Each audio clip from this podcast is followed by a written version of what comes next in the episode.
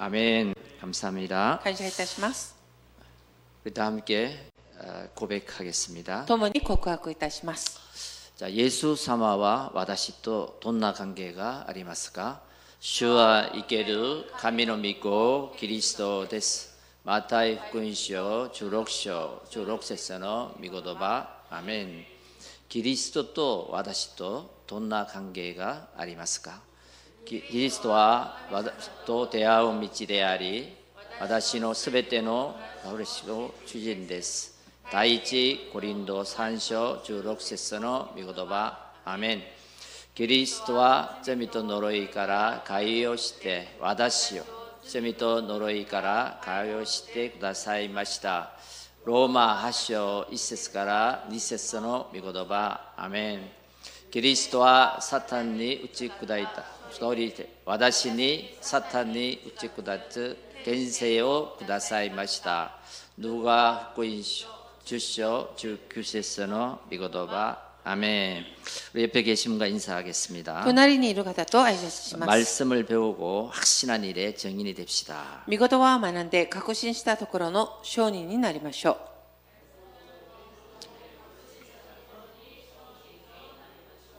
아멘. 아, 오늘 언약은 너는 배우고 확신한 일에 거하라입니다. 今日の契約の御言葉は、あなたは学んで確信したところにとどまっていなさいという 아, ことです。今 오늘은 어버이 주일입니다. 日は両親の主日です。 여러분 예배 성공은 인생 성공으로 연결됩니다. 皆さん、恋愛成功は人生の成功に連結されていきま 아, す。 우리는 차별이 있는 예배를 드리시길 바랍니다. 差別がある恋愛を捧げることを願います。 아, 종교와 차별된 예배, 宗教と異なる恋愛、 흑암 저주를 꺾는 예배, 暗闇呪いを打ち砕く恋愛、 그리스도께서 오신 목적을 이루는 예배가 되길 바랍니다. キリストがこらえた目的を成し遂げる恋愛になることを願います。 오늘 어, 어버이 주일을 맞이해서 今日、両親の日を迎え、 아, 우리가 어떤 언약을 붙잡아야 될 것인가? 私たちがどういう契約を握るべきなのか、 오늘 디모데후서 3장 1절의 4절을 보면요, 今日、第2テモで3章1節から4節の御言葉を見ると、 어, 지금 이 시대 말세에는 고통하는 때가 온다고 했습니다. 今この時代、終わりの日には困難な時代がやってくると言いました。 자기를 사랑하고 自分自身を愛す 또 る者 돈을 、 사랑하며 お金を愛する者、 자랑하고 교만하여 体験拘束する者、不相な者、 또 부모를 거역하고 神を汚す者、良心に従わない者、 감사하지 아니하며 感謝することを知らない者、 거룩하지 아니하며 汚れた者、 또 무정하며 원통함을 풀지 아니하며 情け知らず者、和解しない者、 모함하며 절제하지 못하며 そう知る者、節制のない者、 하나님 사랑하기보다 세상을 더 사랑한다. 神を愛することよりこの世をもっと愛している。 여러분, 자 이런 세상이 되어 버렸습니다. このような世の世の中になってしまいました。 자, 이때 この時、 너는 거기에서 돌아서라. あなたはそこから背を向けなさい。 다 그 길로 간다 할지라도 みんなその道に行ったとしても、 너는 너는 あなたはあなたは 배우고 확신한 일에 가라. 学んで確信したところにとどまっていなさい。 오늘 이 말씀이 今日この御言葉が 여러분의 언약이 되길 바랍니다. 皆様の契約になることを願います。 아, 우리 어머니 아버지는 불러도 불러도 정말 부르고 싶은 이름입니다. お母さんおか、お父さんは呼んでも呼んでもまだ読みたくなるそのみこ名前です。 아, 나이가 들면 들수록 아, 엄마, 아빠 年や年を取れば取るほどお母さん、お父さん、 아, 그 이름이 새롭게 느껴지더라고요. その名前が新しく感じられます。 그리고 우리 렘넌트들 어린 자녀들은 まだレムナント幼い子供たちは、 아, 엄마, 엄마 이게 짜증스러운 이름이죠. ママ、ママっていう言葉が苛立つ言葉にみ聞こえるかもしれません。 왜 なぜ 나한테 이거 해라 저거 해라 하는 엄마니까요. 私にこれしなさい、あれしなさいと言い続けるお子さんでお子さんでいるからです。 그러나 세월이 지나면 네, しかし、歳月が過ぎた後、 그 이름이 얼마나 아름다운 이름인지 깨닫게 됩니다. そのお母さんという言葉がどれほど美しいであるのか悟りようになります。 더 세월이 지나면 もっと歳月が過ぎてしまうと、 부르고 싶어도 부르지 못하는 이름이에요. 呼びたくても呼ぶことができない、そのことになります。 불러도 불러도 대답이 없는 이름으로 남게 됩니다. 呼んでも呼んでが、呼んでも返事が来ない、その名前になります。 그래서 우리는 천국에 가서 만나는 이름이에요. だからまだ私たちが天国に召された後、会うことができるその名前となります。 여러분, 엄마라고 부르고 아빠라고 불러서 대답 받을 수 있는 그게 얼마나 행복한지 느끼는 이 시간이 되길 바랍니다. 皆さん、お父さん、お母さんと呼んで返事が返ってくる、その時がどれほど幸せになるか、それを感じる今日となることを願います。 어, 오늘 너는 배우고 확신한 일이 가라.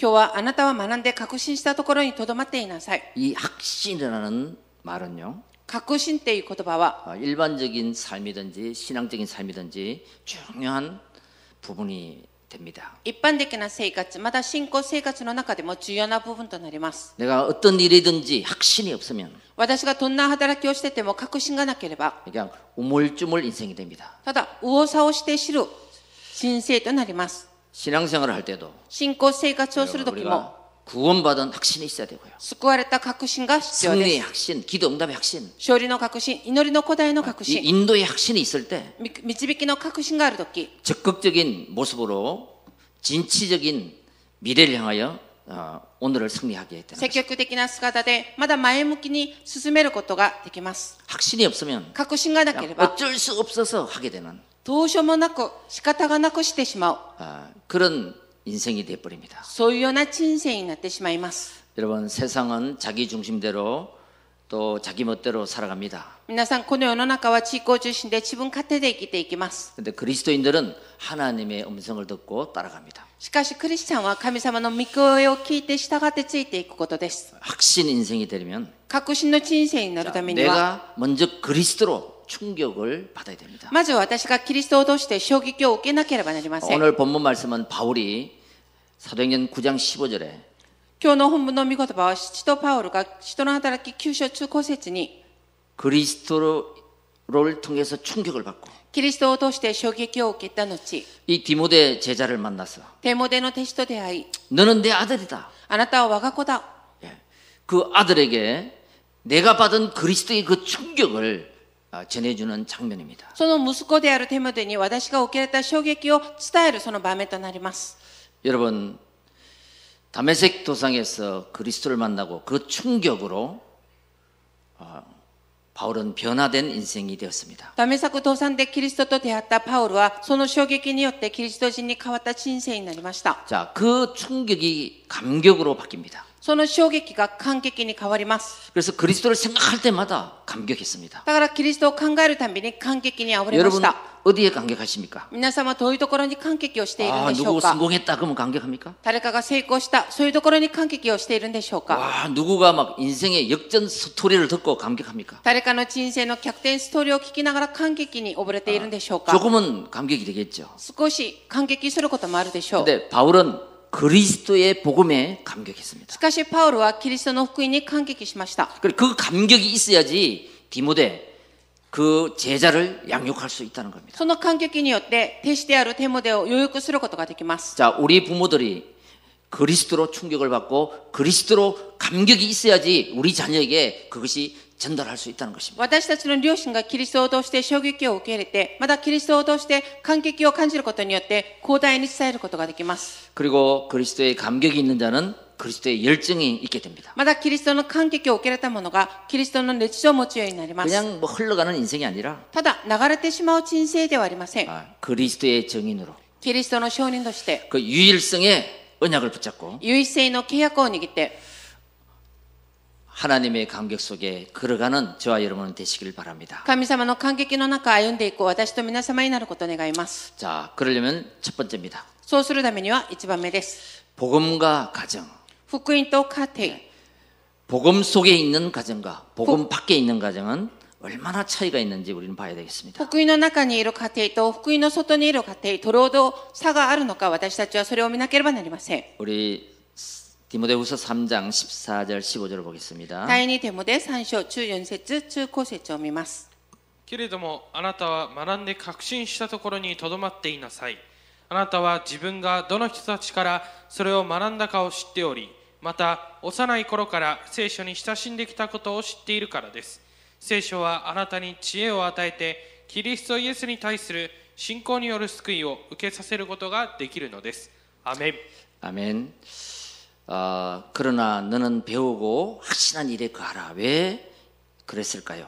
けれどもあなたは学んで確信したところにとどまっていなさいなぜこう言ったんでしょうか 여러분, 어, 그 보석이나 위조 지폐를 분별한 분별사가 있습니다. 皆さん宝石また基上のお金を分別する分別士がいます 이 사람이 그 분별사가 되려면 수없이 가짜 돈, 진짜 돈, 진짜 보석, 가짜 보석을 넣고 막 섞 넣는다 그래요. その分別するなるためには本当のお金嘘のお金それを混ぜてそれを分別します 예. 그래가지고 딱 올려놓으면 가짜인지 진짜인지 완전히 분별하는 거죠. それでそれが出た時い嘘のお金そして本当のお金を分別するようになります 그래서 너희는 성경을 배우라.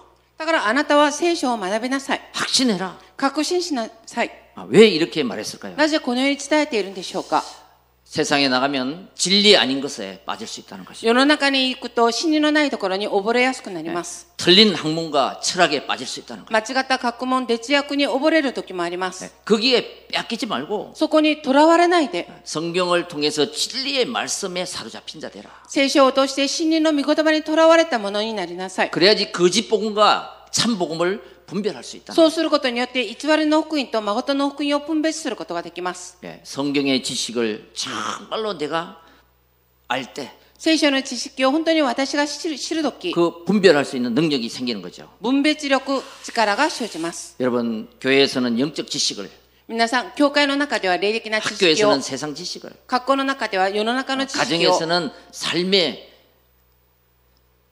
지식을 배워야 됩니다. 家庭の中では生活の知識を学ばなければなりません 자, 어디서 배웠습니까? どこで学びますか 교회에서 教会で 또 강단 말씀을 また 통해서 講談御言葉を通して 다락방을 통해서 タラパンを通して、 우리는 말씀을 배워야 됩니다. 私たちは御言葉を学べなければなりませ 그래야지 ん。 분별이 가능하거든요. そうすることによって分別することができます。 언제부터 배워야 됩니까? いつから学ぶべきなんでしょうか、 디모데는 어려서부터 배웠다 그래요. デモでは幼い時から学びました。 여러분 어려서 배우지 못하면 지금도 늦지 않았습니다. 皆さん、幼い時からもし学んでなかったならば、今も遅くはありません。 하나님의 말씀을 배워야 됩니다. 神様の御言葉を学んだ学ばなければなりま 그리고 せん。 이 세상은 영적 지식이 없어서 망한다 그랬습니다. この世の中には霊的な知識がなくて滅びてしまいます。 여러분 가정 문제와 근본 문제. 皆さん、家庭問題と根本問題。 하나님은 제일 처음 가정을 주셨습니다. 神様は最初に家庭をくださいました。 그게 아담의 가정이죠. それがアダムの家庭です。 그리고 남녀를 창조했습니다. そして男と女を作りました。 그리고 하와죠. それがエヴァです。 그래서 가정을 창조하게 된 거예요. 家庭を創造しました。 사단이 이것을 알고요. サダンがこれをして、 제일 처음 공격한 것이 바로 아담 가정을 공격했습니다. 最初に攻撃したところがアダムの家庭を攻撃しました。 자, 그 가정에 누구를 공격하냐? その家庭、誰を攻撃したのか。 부모가 넘어지면 자녀가 넘어지는 거예요. 両親が転んでしまうと子供も転んでしまいます。 그 자녀를 공격하는 것입니다. だから子供を攻撃します。 자, 그러면은 사회가 무너지는 것입니다. としたら社会が崩れます。 여러분, 이렇게 한 가정이 무너지면 このように一つの家庭が崩れてし 또 まう 한 と、 개인이 무너지면 また一人が個人が崩れてしまう 부대가 と、 무너지고 사회가 무너지는 것입니다. 広大が崩れ、社会が崩れてしまいます。 한 사람이 허감, 혼동, 공성에 빠지면 一人が暗闇、混沌、空虚の中に溺れると、 예.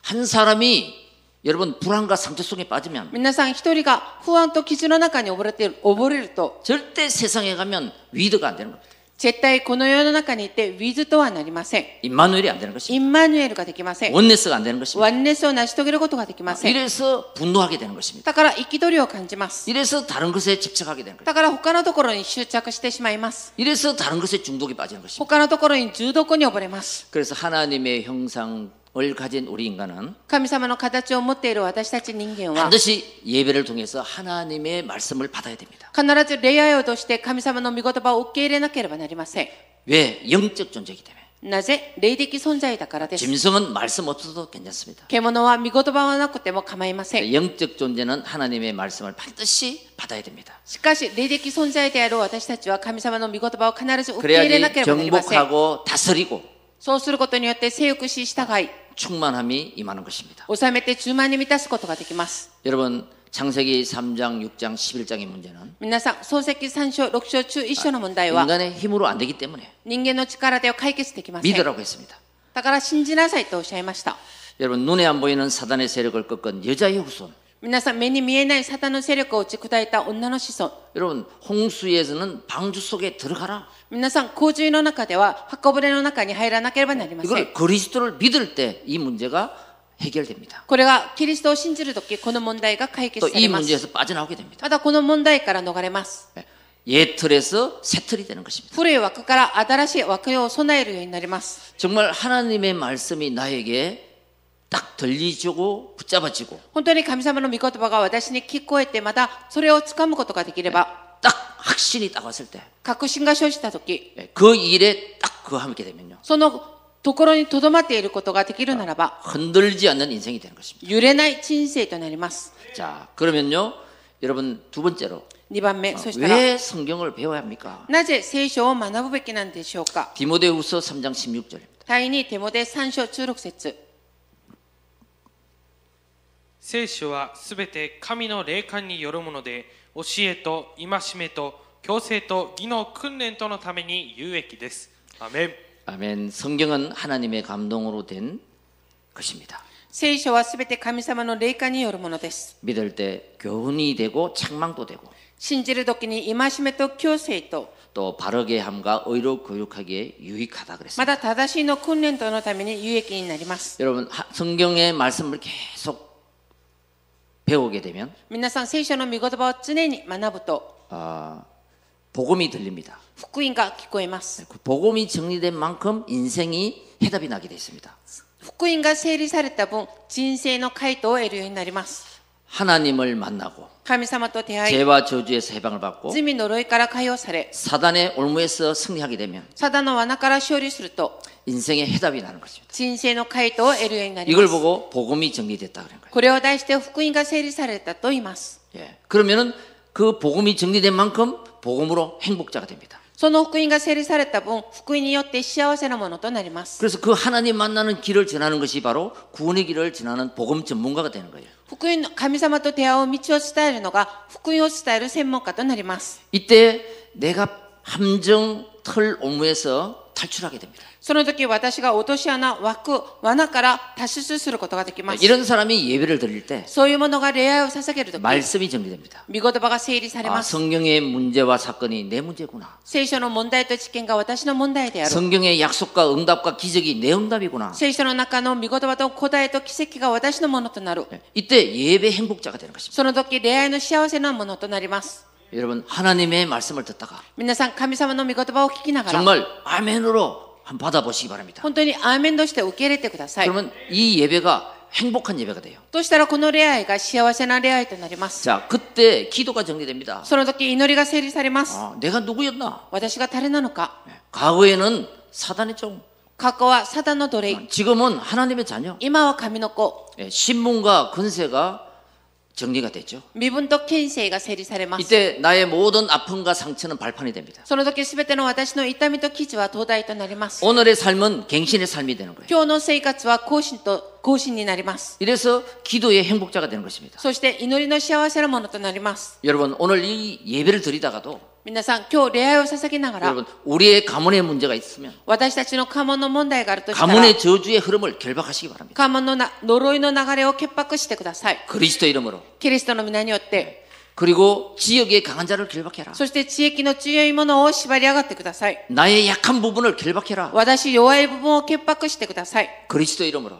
キリストの皆で。 여러분 초마다 시간마다 매일 그리스도 이름을 부를 때 皆さん、病、文語とキリストの皆を呼び求めるとき、 우리의 영적인 저주가 떠나가게 됩니다. 私たちの霊的な呪いが立ち去ります。 이런 사람을 보고 세상이 감당치 못하는 사람이다. このようなものを出して世の中から耐えられないものだと言います。 히브리서 11장 38절에 ヘブル中1章38節 예, 여러분 날마다 시간마다 그리스도를 부르는 사람 皆さん、日々、文語とキリストの皆を呼び求めるも 예, 이런 사람 の。 보고 마귀가 포기한 사람이라. この人を対して悪魔が諦めた人だと言います。 예, 이걸 매일 가르치는 교회 마귀가 포기한 교회 これを日々教える教会、悪魔が諦めた教会、 성령이 역사하는 교회죠. 精霊が働く教会です。 자 이러면서 전도가 정리됩니다. としながら伝道が整理されます。 인생의 사명이 정리되는 거죠. 人生の使命が整理されま 아, す。 내가 살아가야 될 이유를 발견한 것입니다. 私が生きるべきな理由を発見するようになります。 여러분 사명이 없으면 행복도 없습니다. 예, 皆さん、使命がなければ幸せもありません。 사명은 살리는 행복이거든요. 使命は生き生かす幸せです。 자 이런 사람을 보고 제자 전문가라고 그래요. こういう人を弟子専門家だと言います。 여러분 부모님들은 우리가 좋은 것을 재산도 물려주고 좋은 것을 물려줍니다. 両親は子供に良いものを与えて、また財産を残してあげま 근데 す。 우리 하나님은 말씀 언약을 아, 전달해 주십니다. しかし、父なる神様は、御言葉を伝達してくださいま 여러분, す。 하나님 말씀 속에는 엄청난 무한한 가능과 축복이 들어 있습니다. 皆さん、神様の御言葉の中では、おびただしい無限な可能性と祝福が囲まれ 아, てあります。 나의 시간표를 하나님의 시간표로 바꾸는 것. 私の遅刻用、神様の遅刻用に帰るとき、 하나님의 언약을 붙잡을 때입니다. 神様の契約を握るときです。 여러분 마태복음 28장 20절. 皆さん、マタイ福音書28章20節の御言葉。 세상 끝날까지 너와 함께 할 것이다. 世の終わりまであなたと共にいると言いました。 로마서 8장 28절. ローマ8章28節 모든 것이 합력하여 선을 이루게 됩니다. すべてが共に働いて益となると言いました。 여러분은 자녀에게 전해줄 말씀이 있다면 어떤 말씀이 있습니까? 皆様はもし子供に伝えるべきな神様の御言葉があるとしたら、どういう御言葉を伝え伝えるんでしょうか 나는 우리 자녀에게 이 말씀을 꼭 전달해 주고 싶다. 私は我が子にこの御言葉を必ず伝えたい。 어, 그거, 그거 한번 생각해 보시기 바랍니다. それを考えてみてください。 오늘 한번 잡아 보시기 바랍니다. 今日握ってみてください。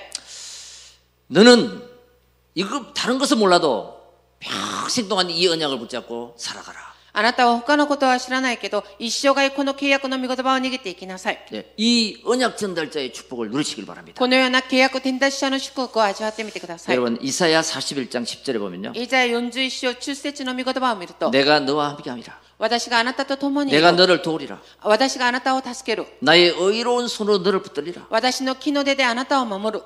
여러분 인생을 살아가다 보면 막막할 때가 と 있습니다. おっしゃいました。皆さん、人生を生きているうちにバクバクな 사람의힘으로안될 時 때가 期 있습 が 니다 生じる時があります。まだ人間の力では解決できない時も 영적문제에 生じま 빠질때가있습니다 す。霊的な問題に溺れる時もあります。 아무도 해결해 주지 못할 때가 있습니다. 誰も解決することができない時もあります。 그래서 우리는 하나님을 찾아야 됩니다. だから私たちは神様を呼び求めなけれ 그래서 ばなりません 우리는 。 하나님과 함께 해야 됩니다. だから私たちは神様と共にいなければなりません。 그때 꼭 필요할 때 하나님 말씀이 필요한 것입니다. その時必ず神様が主張になる時、神様の御言葉が主張です。 아멘.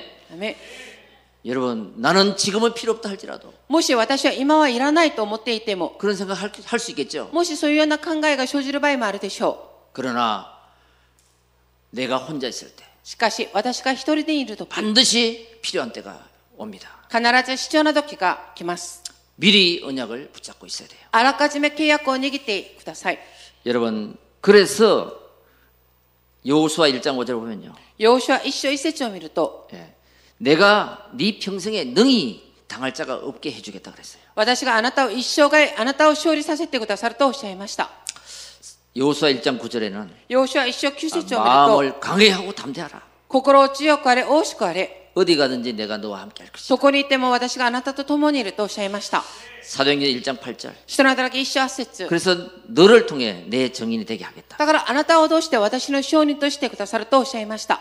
여러분 이런 말씀들이 여러분의 마음속에 각인되길 바랍니다. 皆さん、こういうような神様の御言葉が皆様の心の中に刻印されることを願い 아, ます。 신명기 5장 10절. 新明記交渉7節 나를 사랑하고 내 계명을 지키는 자는 천대까지 은혜를 베풀리. 私を愛し、私の戒めを守る者は先代まで祝福してくださるとおっしゃいました。 여러분 말씀을 들으면서 정리하시고 皆さん、御言葉を受け入れながら整理してください。 그 언약이 その契約が 우리 후손에게 전달되길 축원드립니다. 広大たちに伝達されることを祝福願います。 자, 결론입니다. 結論です。 사도행전 27장 24절 25절에 보면요. 人の働き27章24節から25節の御言葉を見ると、 저는 하나님의 말씀을 믿습니다. 私は神様の御言葉を信じます。 이 말씀 그대로 되리라고 믿습니다. この御言葉その通りになることを私は信じています。 신자는 믿음대로 됩니다. 信者は信仰通りになります。 여러분, 전도자는 말씀대로 됩니다. 皆さん、天道者は御言葉通りになります。 그래서 그 확신이 있어야지 그 언약을 후손에게 자녀에게 전달할 수 있습니다. だからその確信を持つことによって、広大子供たちに伝えることができます。 자, 17절을 보겠습니다. 17節を見ます。それは神の人がすべての良い働きのためにふさわしい十分に整えられたものとなるためです。アメン。 이제 우리는 복음 가진 자의 사명과 미션 전달을 해야 됩니다. これから私たちは福音を持った者の使命とミッションを伝達しなければなりません。 여러분, 하나님이 이삭을 축복한 대로 됐습니다. 神様がイサクを祝祝福した通りになりました。 여러분, 노아의 세 아들이 있습니다. 皆さん、ノアの3人の息子がいます。 예. 축복한 대로 저주한 대로 말씀이 성취됐습니다. 3人の息子に祝福した通りに、呪呪った通りに、それが成し遂げていきました。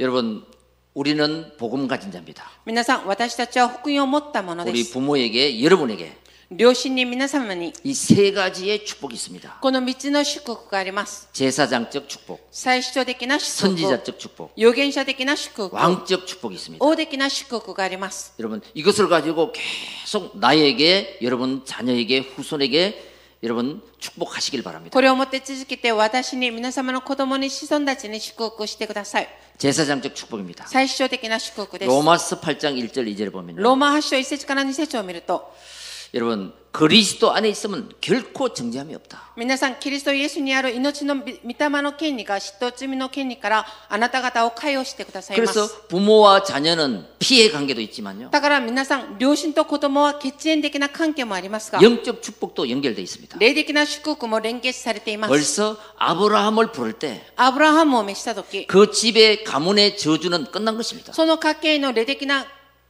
呪いは切り、うん、打ち砕かれました。 그래서 사도행전 16장 31절 보면요. 人の働き中6章30節を見ると、 아, 주 예수를 믿어라. 그리하면 너와 내 집이 구원을 얻으리라 그랬거든요. 31節、主イエスを信じなさい。そうすればあなたとあなたの家は救われますと言いました。 여러분의 부모가 예수를 믿는다. 皆様の両親がイエスイエス様を信じている。 이건 축복 중의 축복인 것입니다. これは祝福の中の祝福です。 자, 선지자적 축복. 預言者的な祝福。 한 명이 복음을 받으면 一人が福音を受けると、 그 온 집안에 복음이 들어가게 돼 있습니다. 家中全体に福音が入ります。 여러분 길과 진리 생명. 道、真理、命。 한 사람이 선지자만 되면 一人が預言者になれば、 그 집안에 복음이 들어가게 돼 있습니다. その家全体に福音が入ります。